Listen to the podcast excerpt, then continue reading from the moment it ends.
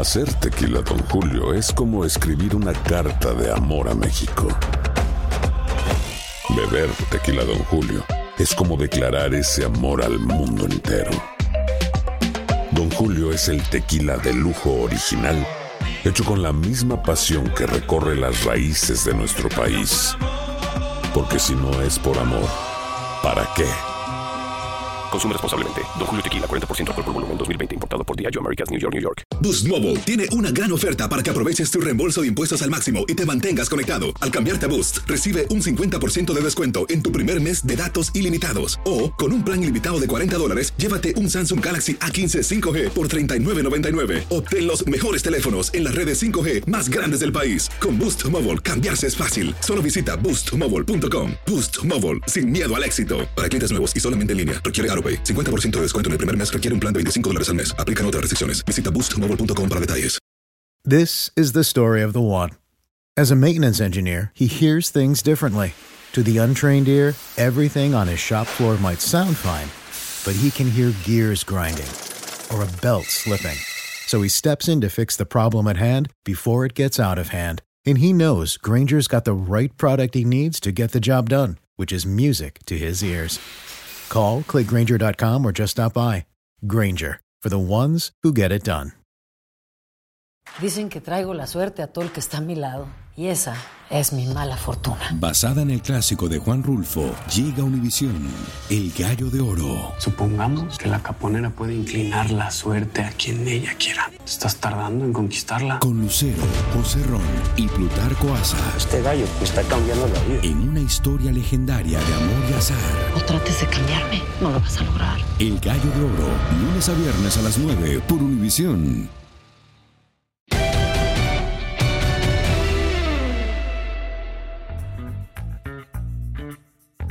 Amigos, bienvenidos. Esto es, esto es Amigos de TUDN, el podcast de pues ya una tradición importante con Enrico, José Bicentenario y con su servidor para platicar pues de muchos temas que han ocurrido en estos últimos días. Primero que nada, el saludo, por supuesto. Enrico, ¿cómo estás? Un abrazo. Muy bien, Toño, me da gusto saludarte. Pepe, amigos, ¿cómo están? Eh, buenas eh, tardes, noches, eh, mañana, según la hora a la que estén escuchando este podcast o lo estén viendo a través de YouTube. Eh, muchas cosas que platicar. Eh, el asunto de Carson Wentz, que finalmente deja las Águilas de Filadelfia, que se va con los Potros de Indianápolis, y lo que ha sucedido con aquellos corebacks que han sido tomados en la primera ronda entre el 2009 y el 2016. Ninguno está con su equipo ahora. Son 22 casos y ninguno está con su equipo ahora. Y también hay muchos rumores acerca de Russell Wilson y de Ben Roethlisberger y eh, dónde irá JJ Watt. En fin, hay muchas cosas que platicar. Sí, la verdad es que está, está interesante el tema de la, de la NFL. El mismo Watson, ¿no? ¿Qué va a pasar con eh, Deshaun Watson? Ya lo estaremos platicando. José Bicentenario, ¿cómo estás, Pepillo? Abrazo. Un abrazo, mi Toño, Enricón, mis niños adorados del podcast. Un gustazo estar con ustedes como lo hacemos cada semana. Y sí se desprendieron cuestiones muy interesantes también, pues la conclusión en el tenis del primer Grand Slam de este 2021 la coronación de Djokovic, que ya llegó a 18 títulos de Grand Slam, y Naomi Osaka, que se corona también y que pues se perfila, ahora sí yo creo, para ser la heredera de las glorias de Serena Williams. bueno, pues, solicitando, por supuesto, solicitando permiso a Henry y a José Bicentenario, yo quisiera arrancar este podcast, no hablando de fútbol, no, no, no, no, no, pero sí del tema específico de los puntos que se pierden en la mesa, porque sí me interesa muchísimo escuchar la opinión tanto de Henry como de Pepillo. Eh, eh, estamos grabando esto en martes. Eh, ayer por la noche, ya tarde, se da a conocer que la comisión disciplinaria le quita los puntos a la América, se los da al Atlas por eh, una alineación indebida, que no es precisamente que haya jugado Fernando Viñas, bueno, simplemente estaba ahí en la banca, no aparecía en el registro y entonces el América pierde los puntos. Es raro, muy raro. Yo sinceramente no, no, recuerdo muchas circunstancias así en el fútbol mexicano o inclusive a nivel internacional de eh, encontrar una decisión de, la mesa, ¿no? En la mesa reglamentaria que se pierdan puntos. No estamos hablando de fútbol, Henry. No, estamos no entonces estás hablando de ajedrez. de damas chinas. De Monopoly. Bueno, pero yo quiero saber su punto de vista. ¿Qué les parece esta, esta decisión y que se pierda un partido en la mesa? Del deporte que sea, no importa. O sea, de plano no tenías nada, eh, o sea, ningún otro tema. Es que está muy fresco, está fresco. Bueno, voy a ser breve, la verdad me vale madre, pero eh, me hace una jalada este, de un equipo muy pobre como es el Atlas, eh, eh, en donde pues se fijan en un tecnicismo en una época auténticamente de pandemia, en donde no es el primer caso que se da, en donde inclusive con el Real Madrid hay una imagen donde está Sergio Ramos y ahí están los jugadores suplentes y Ramos no iba a participar en el partido. Eh, y, bueno, pues ¿qué es lo que sucede? Pues resulta que las bancas, eh, en este caso por la pandemia, no se habilitan y entonces se habilita la tribuna. Y bueno, pues este chico Viñas estaba arribita y abajo estaban los jugadores suplentes. Y eso de que salgan con que es que me estaban distrayendo y no sé qué. Bueno, platicando con Marco Rodríguez el domingo, nos decía que pues 45 minutos antes del partido se entrega una lista de los que van a jugar, de los que son elegibles para ser suplentes y ya. Por lo cual es una jalada. Y, este, y, bueno, lo que no puede defender en la cancha. Pues, ahora, y también es lamentable que le quitas tres puntos a un equipo y se los das a otro.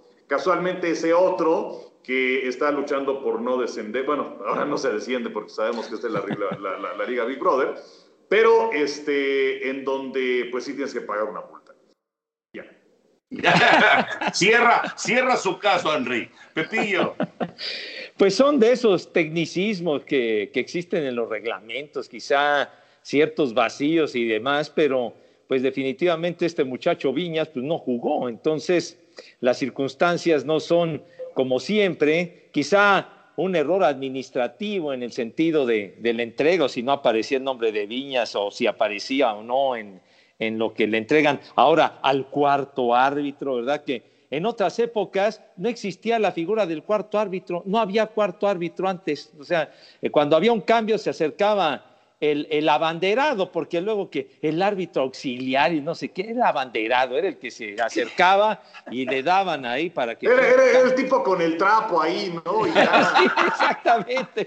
Luego lo quisieron adornar, que el árbitro auxiliar era el abanderado, así se le conocía siempre, y no existía la figura del cuarto árbitro que en muchas ocasiones yo me he dado cuenta que en la actualidad cobra hasta más relevancia que el mismo árbitro principal, ¿no? Porque anda callando al entrenador, que a ver, no, no, se, no se salga de, del cuadro ese que le, que le marcan de, para dar las instrucciones. Y está en ese protagonismo muchas veces absurdo para mí, pero por un hecho como el que se presentó, pues quitarle quitarle la victoria a un equipo que lo hizo bien en la cancha y se lo ganó en el terreno, pues realmente me resulta lamentable y sobre todo, pues el Atlas, el Atlas en el último lugar. ¿Cuántos años lleva el Atlas sin campeonato? Más de 60, tengo entendido.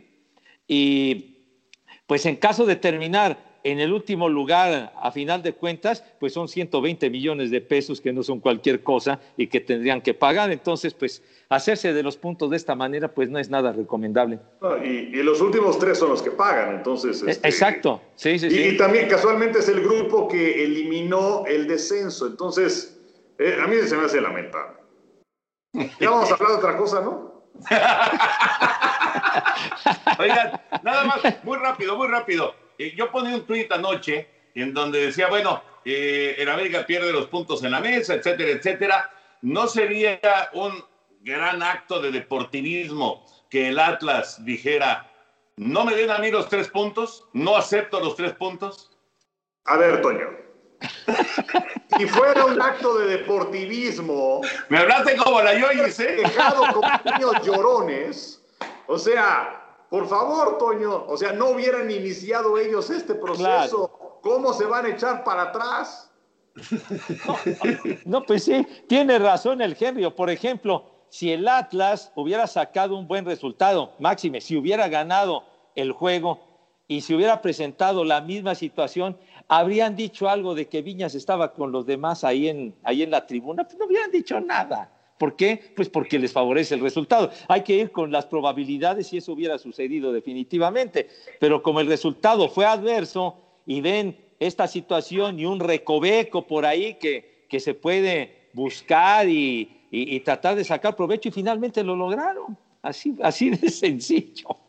Bueno, está bien, está bien. Sabemos, sabemos, que, sabemos que eres una persona muy noble, bien intencionada, buena onda, pero aquí te viste muy inocente, mano, la verdad. Además, estábamos con un pendiente que no veas. Sí, no Cerramos ese ¿Ves, ¿Ves estas ojeras, Toño?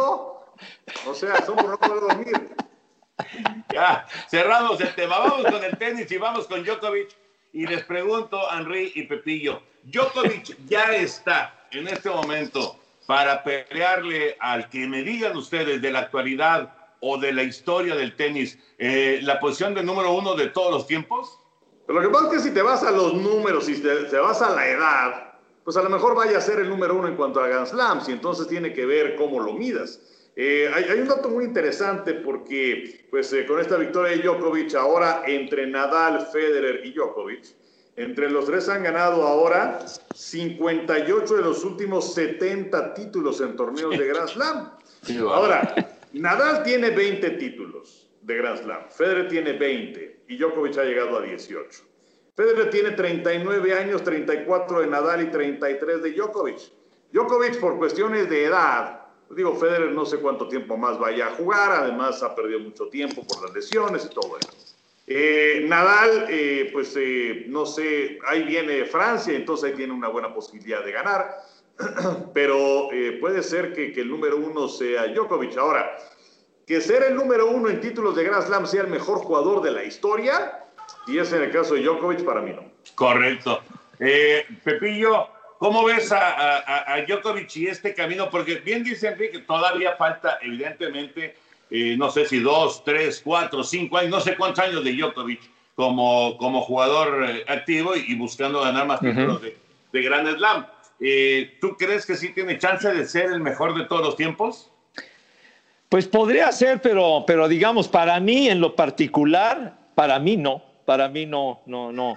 Yo creo que por encima, independientemente de todo, estaría Roger Federer por la, esa trayectoria que, ha tenido y, después de lesiones importantes regresar a los 30 y feria de años y todavía ganar torneos de Grand Slam, realmente te demuestra esa clase y, y, sobre todo esa continuidad que ha tenido que ha tenido Roger Federer, pero pues es que también pues es como lo que se discute y, la polémica que siempre genera y que le hemos platicado en varias ocasiones. ¿Quién ha sido el mejor coreback de todos los tiempos? Pues este, el otro y demás.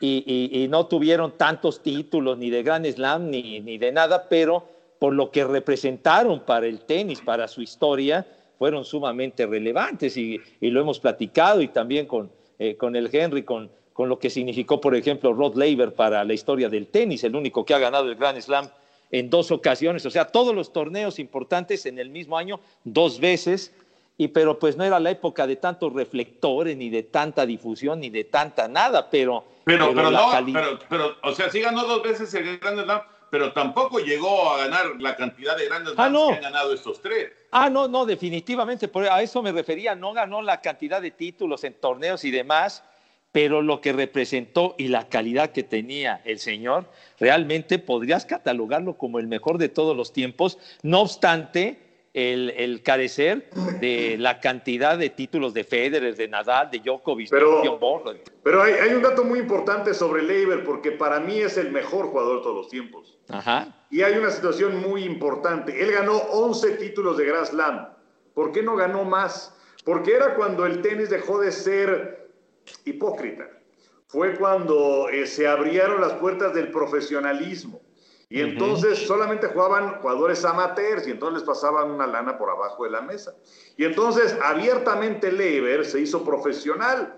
Y Leiber dejó de jugar 21 torneos de Grand Slam durante todo ese lapso. Estamos hablando que es, no jugó ninguno en 63, 64, 65, 66, 67 y no jugó el primero en 68. O sea, ganó 11, pero dejó de jugar 21. Y como en lo del Atlacito esto y el Ameriquita, cierro mi Oye, eh, ese, ese dato que acabas de dar e, ese dato que realmente es, es poco, poco conocido, es contundente. Ese es un dato que en cualquier juzgado en el que me digas terminaría el caso. Estoy totalmente de acuerdo con me, él. me siento como Perry Mason que no perdió un solo caso. Cosa Sí, no, no, no, tienes toda la razón. 21, imagínate, 21 torneos de ganar, que aunque hubiera ganado 9 de esos 21 que estaba en el nivel para aspirar a ganar 9 o más, estaría ahorita eh, tipo Federer o tipo, o tipo Nadal, ¿no?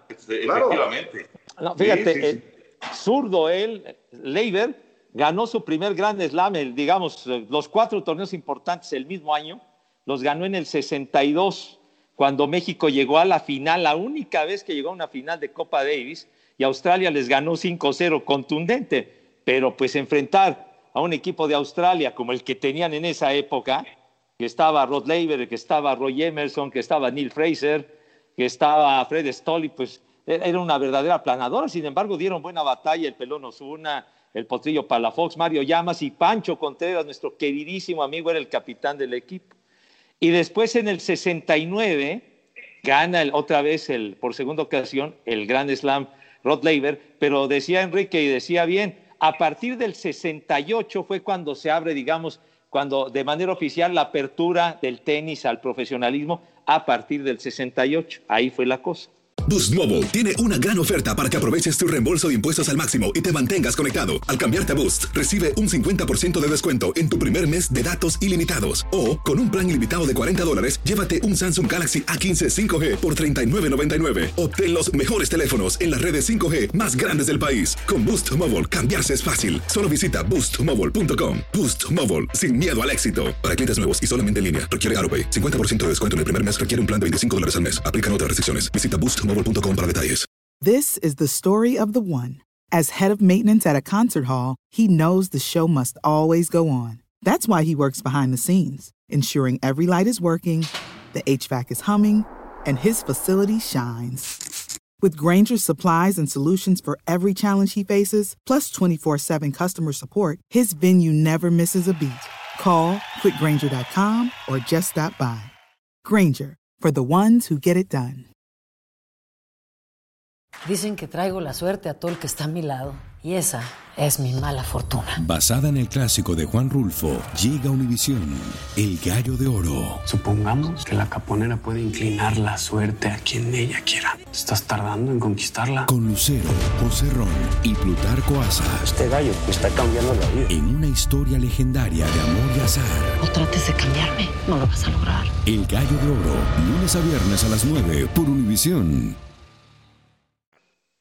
Sí, de hecho, él gana su primer Grand Slam, o sea, los cuatro grandes torneos en un solo año en el 62. Ajá. A partir del 63, en Australia, es cuando se convierte profesional. Y luego en el 68, cuando ya se abren las puertas de los abiertos, por eso es que se conoce como abiertos. Ajá, sí. Ya puede jugar el que sea. A partir del 68, eh, no juega en Australia, llega a la final en Francia, gana Wimbledon, llega hasta la cuarta ronda del abierto de Estados Unidos y al siguiente año, 69, gana los cuatro torneos. Un camino increíble el de, el de Lever, la verdad. Eh, ¿Alguien más podrían poner ahí? A, Jimmy Connors, tal vez, a John McEnroe, a Pete Sampras, a Bjorn Borg, para, para esa discusión, ¿no? Para, para, eh, eh, eh, pensando en el mejor jugador de todos los tiempos, que yo sé que es imposible, ¿no? O sea, eh, tú te vas a lo, a lo actual, lo tienes muy fresco, y entonces hablas de Federer o hablas de, de, de- de Djokovic o, o de Nadal, y, y los eh, románticos pues se van atrás a, a- a este tipo de jugadores, pero pondrían a alguien más en la discusión. Yo recuerdo, yo recuerdo que Borg era un dominio absoluto, pero en arcilla, en arcilla, en, en- Bueno, en y en otras- pasto.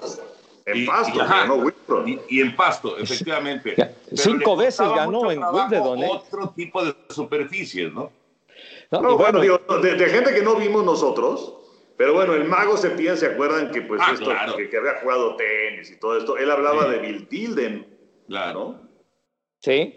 Oye, y decía, decía Enrique de, de, de- de Borg, que Bo- Borg ganó cinco años seguidos Wimbledon con ese estilo de jugar de fondo.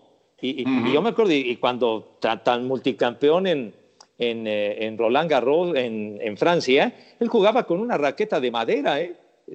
Porque, porque Connors fue el, fue el primero que empezó a implementar la raqueta de aluminio y sin embargo Borg fue un jugador fantástico, pero que en el abierto de Estados Unidos, ahí sí, nunca le pudo ganar una final a Jimmy Connor. Ahí sí, fue de lo que le faltó a Borg. Borg no pudo ganar el abierto de Estados Unidos nunca. Exacto. Y, bueno, eh, por, eso les decía yo de las diferentes superficies, ¿no? Que eh, también hay, hay jugadores, bueno, el mismo Nadal, que es un experto de arcilla, ¿no? Que ese es, lo que más le, le, gusta, lo que más, lo que más maneja. Pero bueno, eh, esta discusión se podrá mantener por mucho tiempo. Ya veremos hasta dónde pueden llegar, ¿no? O sea, pues el caso, bueno, Federer sobre todo, que ya está casi en los 40 años, eh, ya, no quiero decir que tiene que pensar en el retiro, porque ya estamos viendo cómo en la actualidad los que llegan a 40 años pueden seguir jugando lo que sea, ¿no? Y siguen, y siguen produciendo y siguen siendo exitosos. Pero bueno, en algún momento terminarán estas carreras. ¿Será que cuando terminen las carreras de estos tres sí podamos establecer quién fue el mejor de los tres? Pues eh, puede ser que sí, eh, aunque yo creo que si va a quedar Djokovic por encima de Federer o de Nadal, eh, lo que pasa es que aquí juega una parte muy importante, creo yo, el carisma. Y Djokovic, desde mi punto de vista, creo que no lo tiene. Eh, y a pesar que en el caso de Federer es un jugador, pues muy serio, ¿no? Este, tiene, tiene una legión de aficionados que lo siguen. Y en el caso de Nadal también, eh, particularmente, bueno, si, si son latinos. yo creo que ese, ese factor de carisma va a pesar mucho y, que si es Djokovic, creo que no van a decir que es el número uno de todos. Sí, porque sí, Djokovic no tiene, digamos, esa personalidad arrolladora, ¿no? Ese ven acá, como se le suele decir también. Ah, ¿Sí? Qué bonito, Pepe, qué bonito. Sí, así, así, así, así, decía mi padre, porque con los artistas y tantos años que estuve en ese medio, y de que de que había artistas, por ejemplo, que tenían un impacto inmediato, ¿no? Eh, por, por el tema que interpretaban o por lo que sea, pero él decía que era muy importante tener benacá, o sea, a lo mejor no tenías una gran voz o algo así, pero tenías como, ese, como esa electricidad o ese magnetismo que le caías bien a la gente, ¿no? Y entonces, y entonces te jalaba y te convertías en, en, alguien muy atractivo para la audiencia. Entonces así decía, tiene Benacá, entonces creo que Djokovic no tiene Benacá, como si por ejemplo lo tenía un John McEnroe, ¿no? Un tipo con, esa personalidad arrolladora y que alimentaba a la madre al árbitro y al aficionado, etcétera, y la gente se metía con él. Y lo curioso con McEnroe, me acuerdo, era que entre más lo insultaba la gente y le decía de costa, el tipo jugaba mejor. O sea, era como una retroalimentación para él, engallarse y hacerlo mejor. Así era McEnroe, ese tipo de jugadores que realmente impactaban, simplemente con que salieran a la cancha ya la gente estaba metida a ver qué iba a hacer, independientemente de que era un jugadorazo, pero tenía personalidad. Qué chistoso, ahorita que estás diciendo eso y, y empiezo a recordar de cuando veíamos pues obviamente mucho más chavos el, tenis y veíamos a McEnroe y veíamos a Connors, a mí McEnroe me caía de maravilla y Connors me caía mal. Y Connors me caía mal. Y seguramente había gente que lo veía de otra manera porque sí tenían una gran personalidad, una personalidad arrolladora indiscutiblemente. Pero bueno, a mí McEnroe era mi favorito, aunque hiciera rabietas, aunque hiciera este, pues guarradas, porque de repente era un guarrazo también ahí en el, en el, terreno, pero bueno, ese, ese era mi favorito. ¿No? Era, un gran personaje, sin duda. De hecho, hay una, hay una película de Borg contra McEnroe, que si tienen la oportunidad, véanla, vale, vale muchísimo la pena. Oye, eh, quisiera hablar acerca de esta situación de los corebacks que han cambiado, que pues muchas veces en los equipos, eh, pues eh, no sé si es que se dejan llevar por un nombre, no saben desarrollar un talento pero gastan una selección de primera ronda y las cosas no funcionan. Y es que desde el 2009, o sea, aquí viene la lista. Matt Stafford tomado de la primera ronda por Detroit, ya está con Carneros. Mark Sánchez fue tomado por los Jets, ya no juega. George Freeman fue tomado por Tampa, llegó a ser titular de Tampa, ya no juega. En 2010 fue Sam Bradford del equipo de los Carneros cuando todavía estaba en San Luis, ya no juega. Tim Tebow de los Broncos de Denver, bueno, ya hasta se retiró del béisbol. En 2011, Cam Newton, vamos a ver si regresa con el equipo de eh, los Patriotas, pero por lo pronto ya no está con Carolina. Jake Locker fue tomado por los Titanes de Tennessee, ya no juega. Blaine Gabbert fue tomado por Jacksonville, ahora pertenece a los Bucaneros de Tampa. Christian Ponder fue tomado por los Vikingos, ya tampoco está en la NFL. En el 2012, Andrew Locke de los Potros ya tampoco juega. Robert Griffin tercero por los eh, Cuervos de Baltimore, ahora es agente libre. Ryan Tannehill por los Vikingos de Minnesota, ahora está con los Titanes de Tennessee. Eh, Brandon Whedon por los Browns de Cleveland ya tampoco juega. En el 2013, EJ Manuel por Buffalo ya tampoco juega. 2014, Blake Bortles por Jacksonville, ahora está con Carneros. Johnny Manziel de los Browns ya tampoco juega. Teddy Bridgewater por Minnesota, ahora está con Carolina. 2015, James Winston por Tampa, ahora está con Nueva Orleans. Marcus Mariota por Tennessee, ahora está con Las Vegas. 2016, Jared Goff por Carneros, ahora está con Detroit. Carson Wentz por Filadelfia, ahora está con Indianapolis. Y Paxton Lynch por los Broncos, ahora es agente libre. Entonces, son 22 corebacks tomados en la primera ronda desde el 2009 hasta el 2016. Ninguno está con ese equipo. Oye, a ver, muy, rápido, de esta lista que acabas de dar, eh, haciendo memoria, eh, el único que ha llegado y jugado Super Bowl de esa lista es Jared Goff, ¿no? ¿O hay alguien más? Cam Newton. Cam Newton con las sí. Dos. ¿Alguien más? Que, que, jugó, claro, claro. Creo que pues nada más, ¿verdad? No, no, no. No, no, no. no. Entonces. porque está el caso de Carson Wentz, que él pertenecía a Filadelfia, pero él no jugó el Super Bowl, ¿no? Exacto, exacto. Y bueno, y, y, habría que darle ahí también, pues, un lugar, porque estaba jugando como MVP. O sea, estaba, estaba teniendo una, una, una gran campaña pero sí de llamar la atención lo que dices, porque ya todos cambiaron o se fueron de la NFL, pero también lo, lo, poco que han podido avanzar en postemporada para llegar al Super Bowl. O sea, y, ninguno lo ganó. Newton no lo ganó y el caso de, de Goff tampoco lo ganó. Pero sí es, sí es alarmante la situación. ¿eh? Claro, hay unos que son, en esa lista hay unos que son un fiasco, un auténtico fiasco, ¿no? Y hay otros que han tenido carreras buenas, pero que no han podido desarrollar. Y lo de Matthew Stafford, por ejemplo, ha sido una carrera buena, ha sido un buen desarrollo por parte de, Stafford con Detroit, pero nunca ha tenido el equipo, el, equipo como para pensar en, en, ser campeón del NFL, ¿no? Y además ha ganado un dineral. Ese Matt Stafford ha sido de los corebacks mejor pagados en la NFL y se ha quedado en la orilla, justamente también porque pues no ha tenido, no ha tenido el equipo como, como él quisiera para poder llegar más lejos y siempre quedarse en la orilla, ¿no? Pero pues hubo otros mariscales, el caso de Andrew Locke, que tuvo una muy buena trayectoria y se quedó en la orilla de un Super Bowl, ¿no? Él, él estuvo en el, en el partido aquel de los balones desinflados, ¿no? Andrew Locke, en ah, aquella final de los potros contra los Patriotas de Nueva Inglaterra. O Mark Sánchez, ¿no? Mark Sánchez que tuvo dos años de relumbrón al principio y perdió la final con los Jets, pero sí llama muchísimo la atención ese dato, mi Henry, que platicas. y, también es interesante el hecho de que no había mercado para Carson Wentz. Eh, Filadelfia prácticamente tuvo que crear ese mercado. Eh, los que ahí aparecían eran los potros de Indianapolis, estaban también los osos de Chicago, pero pues eh, la verdad es que tampoco hicieron una pugna importante, una puja importante. Y entonces se, va al equipo de los potros y dan eh, una selección de tercera ronda de este año y una condicional del año próximo de segunda ronda, pero que podría ser de primera, en dado caso de que, por un lado, Carson Wentz esté en el 75% de las jugadas ofensivas, o bien, si esté en el 70% de las jugadas ofensivas y califican a la postemporada. Pero no había un mercado para Carson Wentz, ¿no? Y ahora se va a reunir con Frank Reich, que era su coordinador ofensivo con el equipo de las Águilas de Filadelfia, y a ver si es que pueden arreglarlo.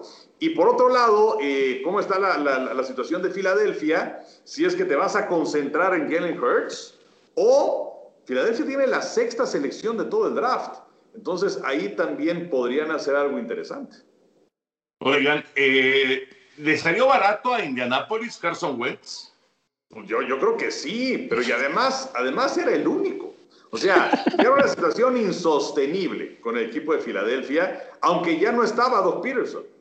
Entonces, eh, yo creo que sí, o sea, una selección de tercera ronda y además, eh, por otro lado, una condicional de segunda que a lo mejor puede ser primera, pero yo creo que sí le salió barato. Yo también coincido con eso porque pues Carson Wentz que llegó en el mismo draft que, que, que Jared Goff, ¿no? Jared Goff fue el número uno y Wentz fue el número dos en ese reclutamiento y además el contratazo que le dieron a Carson Wentz. Entonces, para, para negociarlo y todo este asunto, el, dinero que representaba y demás, yo también coincido que sí, que sí le salió barato por, por estas elecciones colegiales y demás. Boost Mobile tiene una gran oferta para que aproveches tu reembolso de impuestos al máximo y te mantengas conectado. Al cambiarte a Boost, recibe un 50% de descuento en tu primer mes de datos ilimitados. O, con un plan ilimitado de 40 dólares, llévate un Samsung Galaxy A15 5G por $39.99. Obtén los mejores teléfonos en las redes 5G más grandes del país. Con Boost Mobile, cambiarse es fácil. Solo visita boostmobile.com. Boost Mobile, sin miedo al éxito. Para clientes nuevos y solamente en línea, requiere AroPay. 50% de descuento en el primer mes requiere un plan de 25 dólares al mes. Aplican otras restricciones. Visita boostmobile.com para detalles. This is the story of the one. As head of maintenance at a concert hall, he knows the show must always go on. That's why he works behind the scenes, ensuring every light is working, the HVAC is humming, and his facility shines. With Granger's supplies and solutions for every challenge he faces, plus 24 7 customer support, his venue never misses a beat. Call quickgranger.com or just stop by. Granger, for the ones who get it done. Dicen que traigo la suerte a todo el que está a mi lado, y esa es mi mala fortuna. Basada en el clásico de Juan Rulfo, llega Univisión, El Gallo de Oro. Supongamos que la caponera puede inclinar la suerte a quien ella quiera. ¿Estás tardando en conquistarla? Con Lucero, José Ron y Plutarco Asa. Este gallo está cambiando la vida. En una historia legendaria de amor y azar. No trates de cambiarme, no lo vas a lograr. El Gallo de Oro, lunes a viernes a las 9 por Univisión. Y sobre todo después de lo que eh, justo había, había sucedido eh, con eh, pues los cambios que se habían presentado, ¿no? Uh -huh. y, y, todo lo que se ha hablado de Dishon Watson, que si puede costar hasta tres primeras elecciones colegiales y, y que si va a, a, provocar un desmantelamiento del equipo que se lo quiera llevar, se llame como se llame el equipo. Eh, a mí sí también me sorprendió, me sorprendió, pero es justo lo que dice Enrique, oferta y demanda. Pues sí. Y si no había una, una realmente una oferta importante por Carson Wentz, pues bueno, había que hacer el movimiento de alguna forma y, y encontraron con Indianápolis la posibilidad, que también él quería ir a Indianápolis. Él no quería ir a Chicago, o por lo menos no era su primera opción Chicago, y sí quería, sí quería ir a, a Indianápolis. Eh, hablando del carrusel este de, de corebacks que se está presentando en el NFL y que todavía le falta un, un buen rato. ¿Cuál será el, el, el, movimiento más importante? ¿El de Deshaun Watson puede ser el más importante de todos? Yo creo que sí, sobre todo por la edad que tiene, por el futuro que puede tener Deshaun Watson, eh, porque pues hay, hay muchos otros ¿no? que aparecen por ahí en ese, en ese carrusel, que de hecho por ahí lo, lo, lo había notado. Porque bueno, está el caso de Teddy Bridgewater. Se va a mantener con el equipo de las Panteras de Carolina, que se menciona uh -huh. que ellos estarían interesados en Deshaun Watson.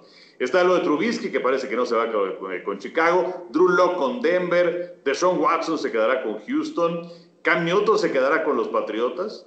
Drew Brees, yo no sé qué es lo que, lo que está tardando para decir me retiro, ¿no? O sea, pues sí. se ha tardado tanto tiempo. Eh, Sam Darnold con los Jets, que hay que recordar que ellos tienen también la segunda selección de todo el draft. Roethlisberger se quedará con los acereros de Pittsburgh después de que el año pasado se vio lento y viejo. Eh, San Francisco con Jimmy Garapolo y Alex Smith con el equipo de Washington. Entonces, hay una situación interesante. Ahora, de hecho, yo les iba a proponer, vamos a jugar, ¿a qué equipo van? Y voy a poner o, o, cuál es su futuro. Ben Roethlisberger, Deshaun Watson y JJ Watt. Entonces, empiezo contigo, Toño. Ajá. El Big Ben, ¿cuál va a ser su futuro? Fíjate que yo, yo estaba convencido de que seguía, pero después de las últimas noticias y de cómo se ha movido el, el asunto ahí en Pittsburgh, creo que se va a retirar. Me parece que se va a retirar. Pepe. No, yo también pienso que se va a retirar porque hubo declaraciones eh, importantes hace algunos días de la gerencia general en el sentido de lo que representa la cantidad de dinero que gana Rotlisberger y entonces hacer una negociación y también tener que reconstruir eh, varios aspectos importantes del equipo. eh, tendría entonces que presentarse la situación de prescindir de sus servicios. Entonces yo, yo francamente a Rotlisberger no lo veo en otro equipo que no sea los acereros, así que yo también me inclino que se retiraría. Eh, hay muchos corebacks que decidieron eh, retirarse con, con, su equipo, ¿no? Hay otros que no, como el caso de Montana, por ejemplo, ¿no? Sí, ah, muchos, sí, muchos. no, Neymar, Neymar, Bert Jones, muchos se, se Unitas, ¿no? También. United. Sí, United. Pero bueno, eh, yo creo que el dinero no, no, es un factor, porque bueno, él ya habló inclusive de, de reestructurar su, su contrato. eh, los acereros sí, para el año próximo, a veces que se queda Dupree, a veces que se queda Julius Smith-Schuster, que se convierte en agente libre. Eh, yo creo que pues le están dando su tiempo al Big Ben para que se dé cuenta de cómo esté la cosa y que levante la mano y diga, ¿saben qué? Pues ya me retiro, ¿no? Pero bueno, creo que, creo que se va a ir. De Sean Watson, Toño. Fíjate que yo Híjole, eh, lo, primero que pensé de Deshaun Watson es que eh, él, él eh, iba a tener la, la, posibilidad casi casi de escoger a su nuevo equipo, pero ya me di cuenta de que no, que no está tan fácil el asunto porque por todo lo que está pidiendo Houston. Eh, además, los Tejanos tienen la opción de decirle, ¿sabes qué? No te vas a ningún lado, te quedas aquí. Y si no quieres jugar, ok, no juegas, pero no juegas con nadie.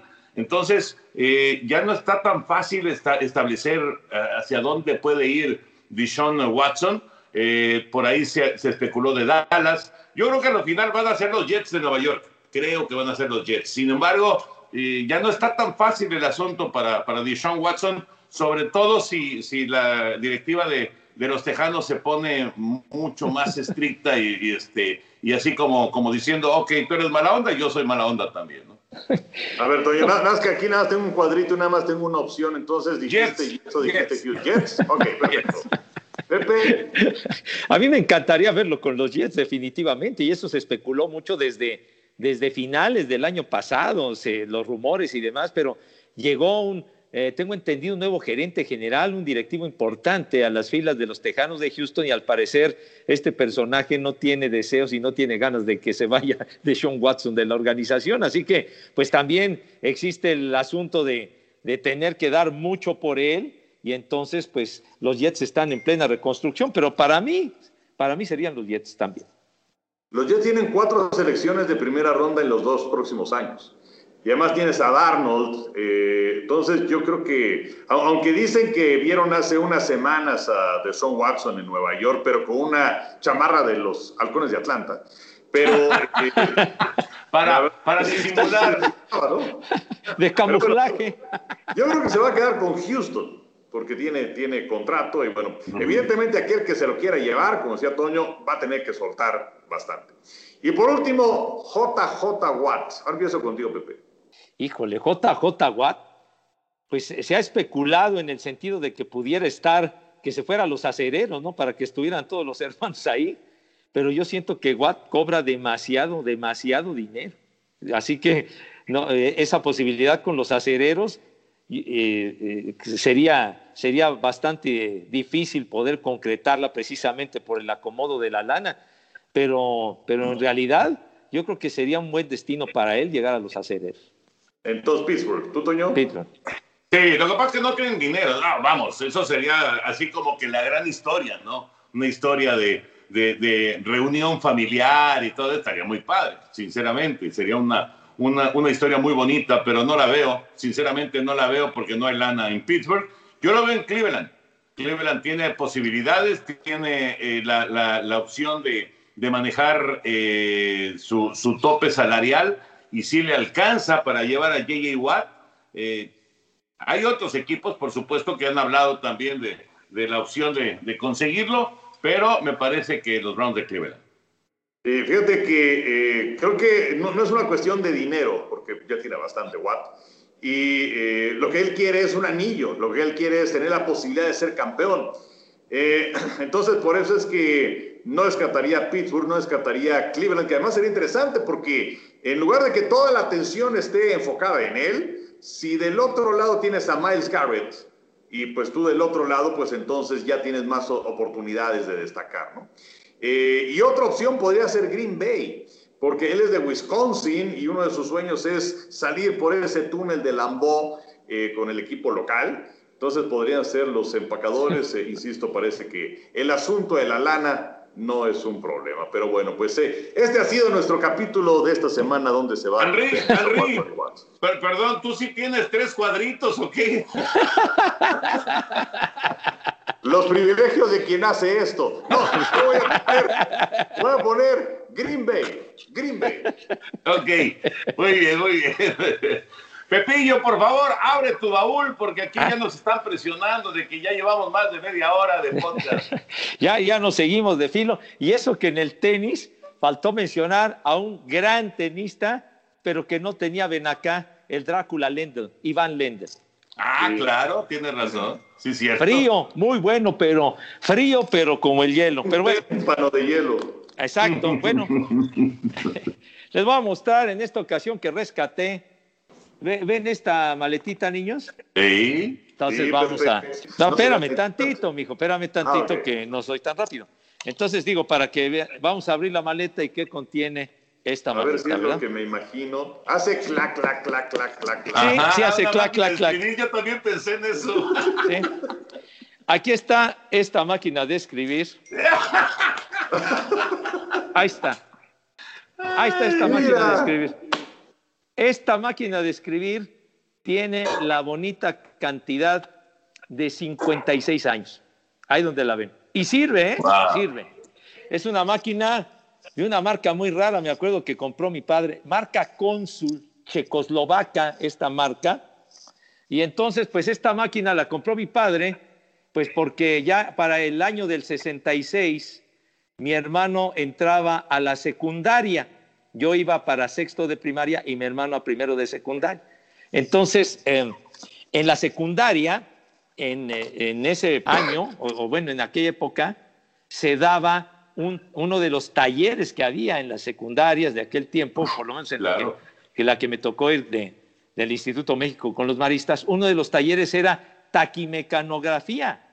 Entonces, taca, taca, taca, taca, taca, y luego la, la- la taquigrafía y todo este rollo, ¿no?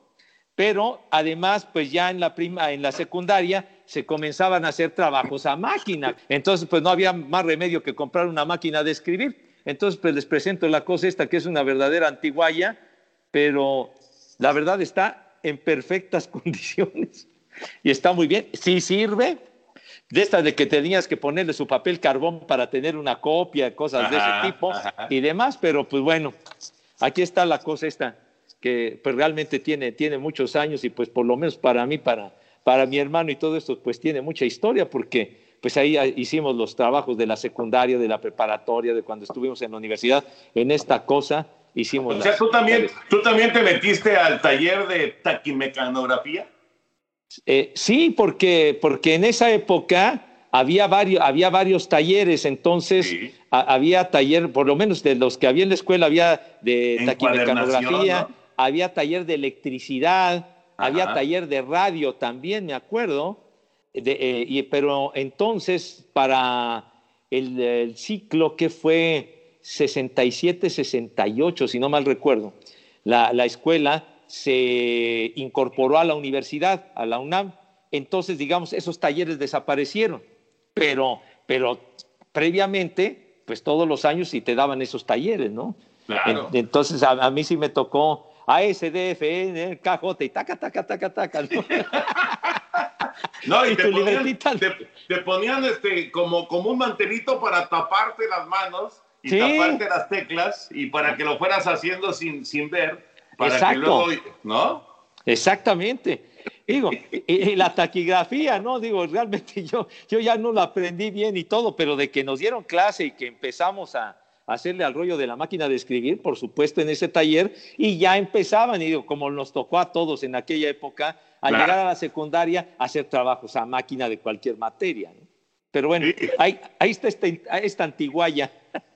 Bueno, inclusive, Henry, eh, seguro a ti también te tocó cuando entramos a, a- como sagaces reporteros, se seguía usando la máquina de escribir, no había computadora ni nada, era máquina de escribir y, el, y el- el, este, y luego este, sacabas el, el- el- el papel y luego le dabas vuelta a la... a la para- ¿no? Para meterla en los diferentes folders de, hoy mismo y el folder de 24 horas y el folder de... ¿Te acuerdas, no? No, claro, claro. Y también me acuerdo de quien escondía las notas de los folders, pero bueno, eso no se puede decir.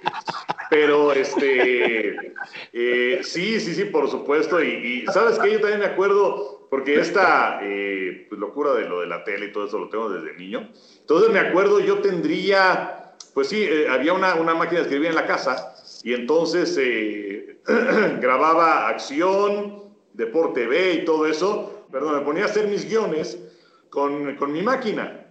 Así mis, mis programas además de muchos trabajos para la escuela y lo que dices de, de Televisa también, perdón, que era, pues eh, aprendí a escribir más o menos rápido, con dos dedos, porque nunca tomé esos cursos que decía Pepe, pero sí rápido, con, con el índice de cada mano, en friega, ¿no? Y luego ya cuando aparecieron las computadoras, porque antes se acuerdan que la regabas y entonces había que ponerle el corrector, este, el lapicito ese, o si no, vendían unas como cintitas, ¿no? Que eran blancas y entonces te ponías ahí este, el, teclado, aunque se veía distinto porque el blanco de la hoja no era el mismo que el blanco del corrector.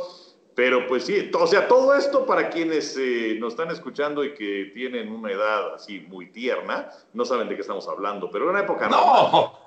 No, es que era prácticamente artesanal, porque también en lo que dices, Henry, de, de borrar, había como una especie de lápiz con una gomita, que era una goma digamos, más potente de las normales, y entonces le empezabas a borrar y con mucho cuidado porque si, si te pasabas, rompías la hoja y le dabas en la madre, entonces tenías que, tenías que repetir otra vez la hoja. Sí, entonces, entraba, te entraba la frustración, Pepillo, le borrabas muy fuerte, se rompía y decías en la toro. Valió gorro.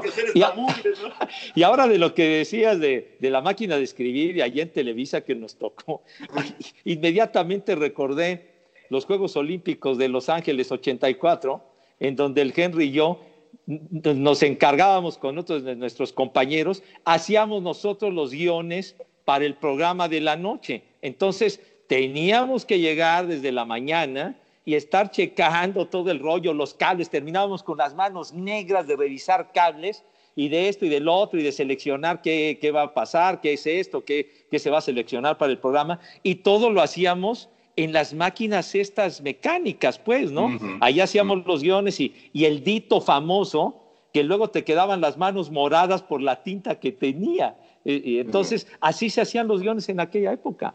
¿Sí? Sí, es cierto, es cierto. Muy bien, Pepillo. Pues, ¿Cuántos años tiene tu maquinita de escribir? Pues nada más tiene 56 años a sus órdenes y está.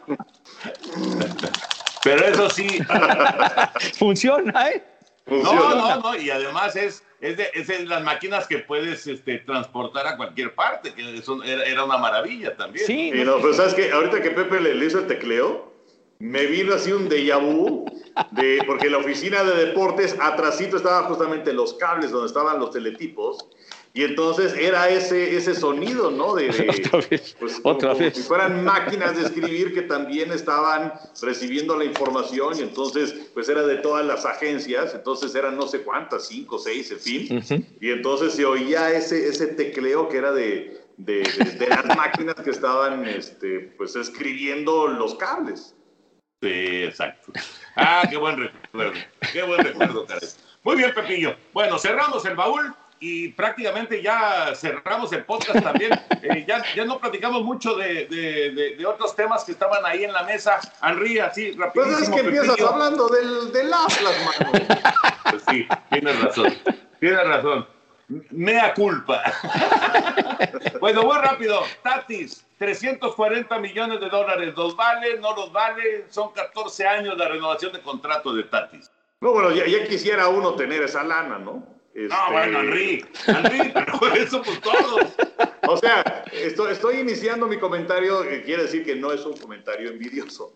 Pero mira, para cómo está estructurado el contrato, eh, una parte importante va a venir en los últimos seis años, que además es interesante porque ahí le ofrecieron en un, en un, principio 12 años.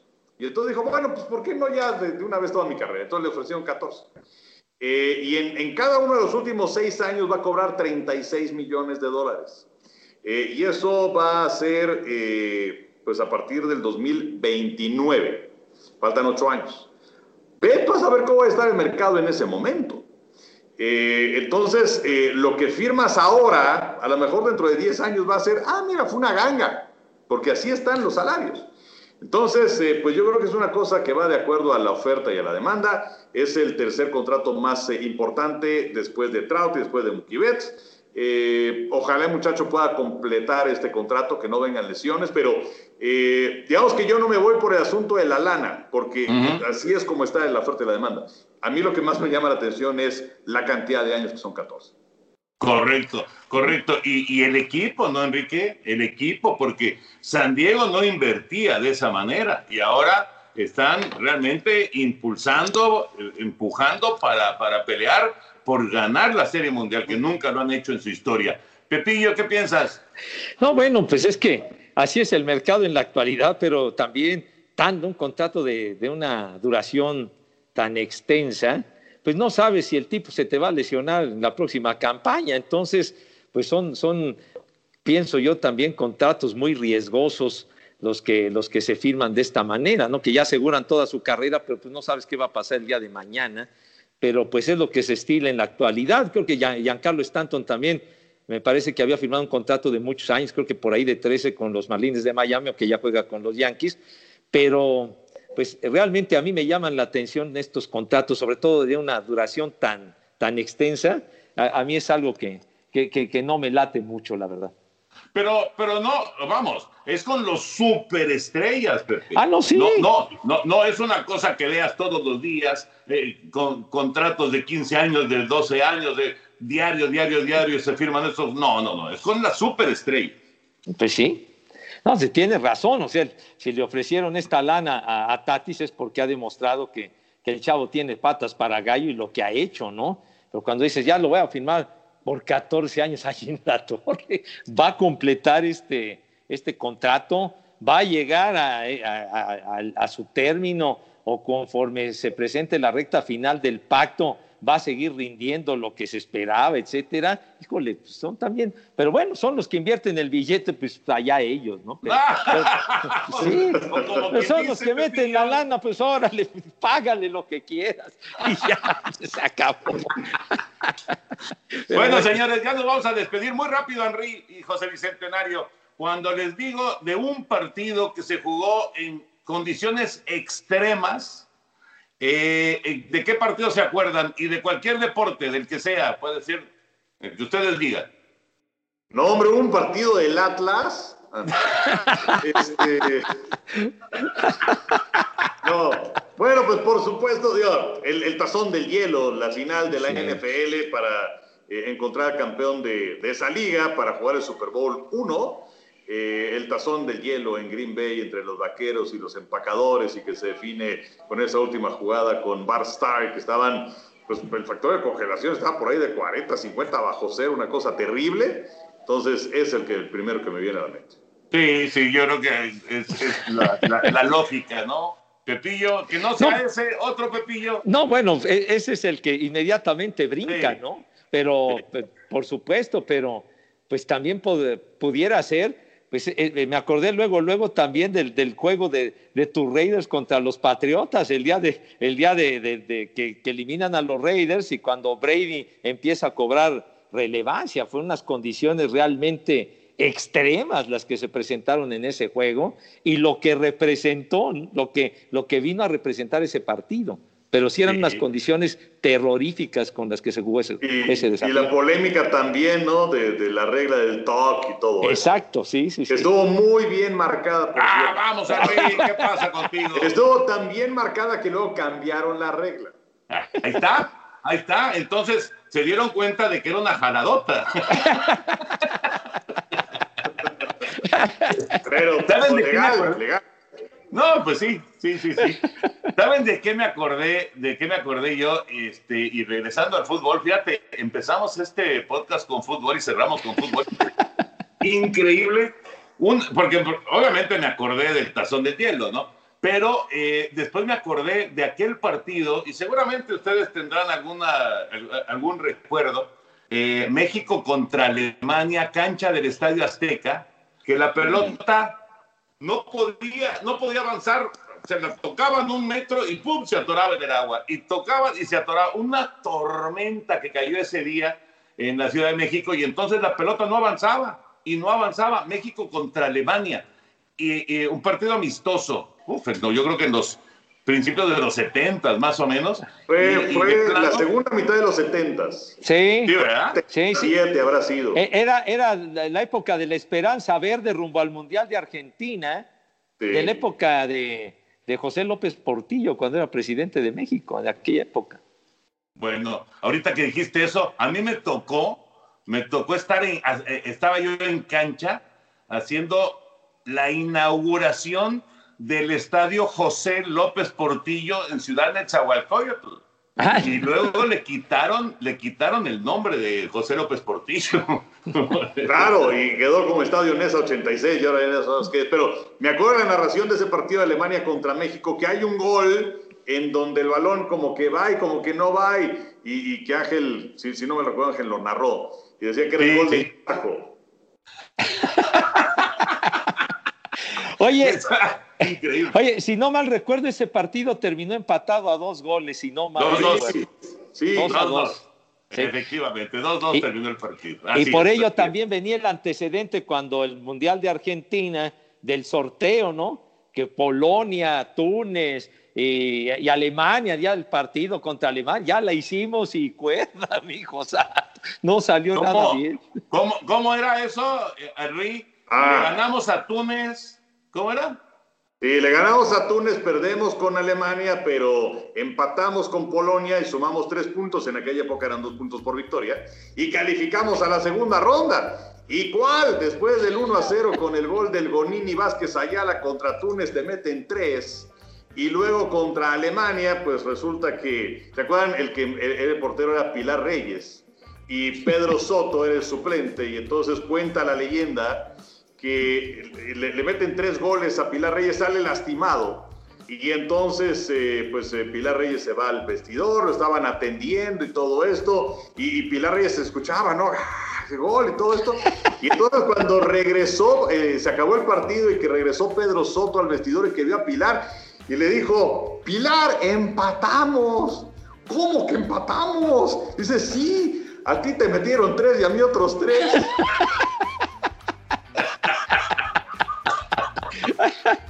No, con Polonia perdieron también 3-1 y se acabó la historia. ¿Con gol de quién? ¿Quién metió el gol de México? Polonia. Rangel. Ah, ya ven que a Henry sí le gusta el fútbol. Digo, que está enterado y que conozca algunas cosas es otra cosa. pues. Oye, era cuando Polonia tenía aquel Boniek, que era un jugadorazo, un gran delantero, Lato y demás, y fue el último mundial el de Argentina con 16 equipos. Fue el último con Claro, 16. ahora califican 266 Sí. países más, los que, más lo que se acumule. Bueno, vamos a cerrar ya el podcast, amigos. Henry, siempre un placer. Abrazo. Igual, cuídense mucho. Hasta la semana próxima. Ay, Pepillo.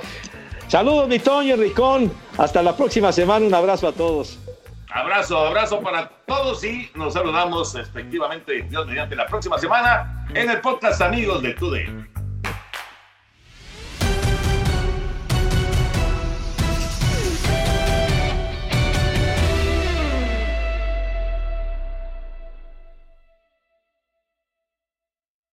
Boost Mobile tiene una gran oferta para que aproveches tu reembolso de impuestos al máximo y te mantengas conectado. Al cambiarte a Boost, recibe un 50% de descuento en tu primer mes de datos ilimitados. O, con un plan ilimitado de 40 dólares, llévate un Samsung Galaxy A15 5G por $39.99. Obtén los mejores teléfonos en las redes 5G más grandes del país. Con Boost Mobile, cambiarse es fácil. Solo visita boostmobile.com. Boost Mobile, sin miedo al éxito. Para clientes nuevos y solamente en línea, requiere AroPay. 50% de descuento en el primer mes requiere un plan de 25 dólares al mes. Aplican otras restricciones. Visita para detalles.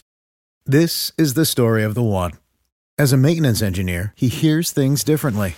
To the untrained ear, everything on his shop floor might sound fine, but he can hear gears grinding or a belt slipping. So he steps in to fix the problem at hand before it gets out of hand. And he knows Granger's got the right product he needs to get the job done, which is music to his ears. Call, clickgranger.com, or just stop by. Granger, for the ones who get it done. Lo mejor, lo más impactante, está por venir en Tu vida es mi vida. De lunes a viernes a las 8 por Univisión.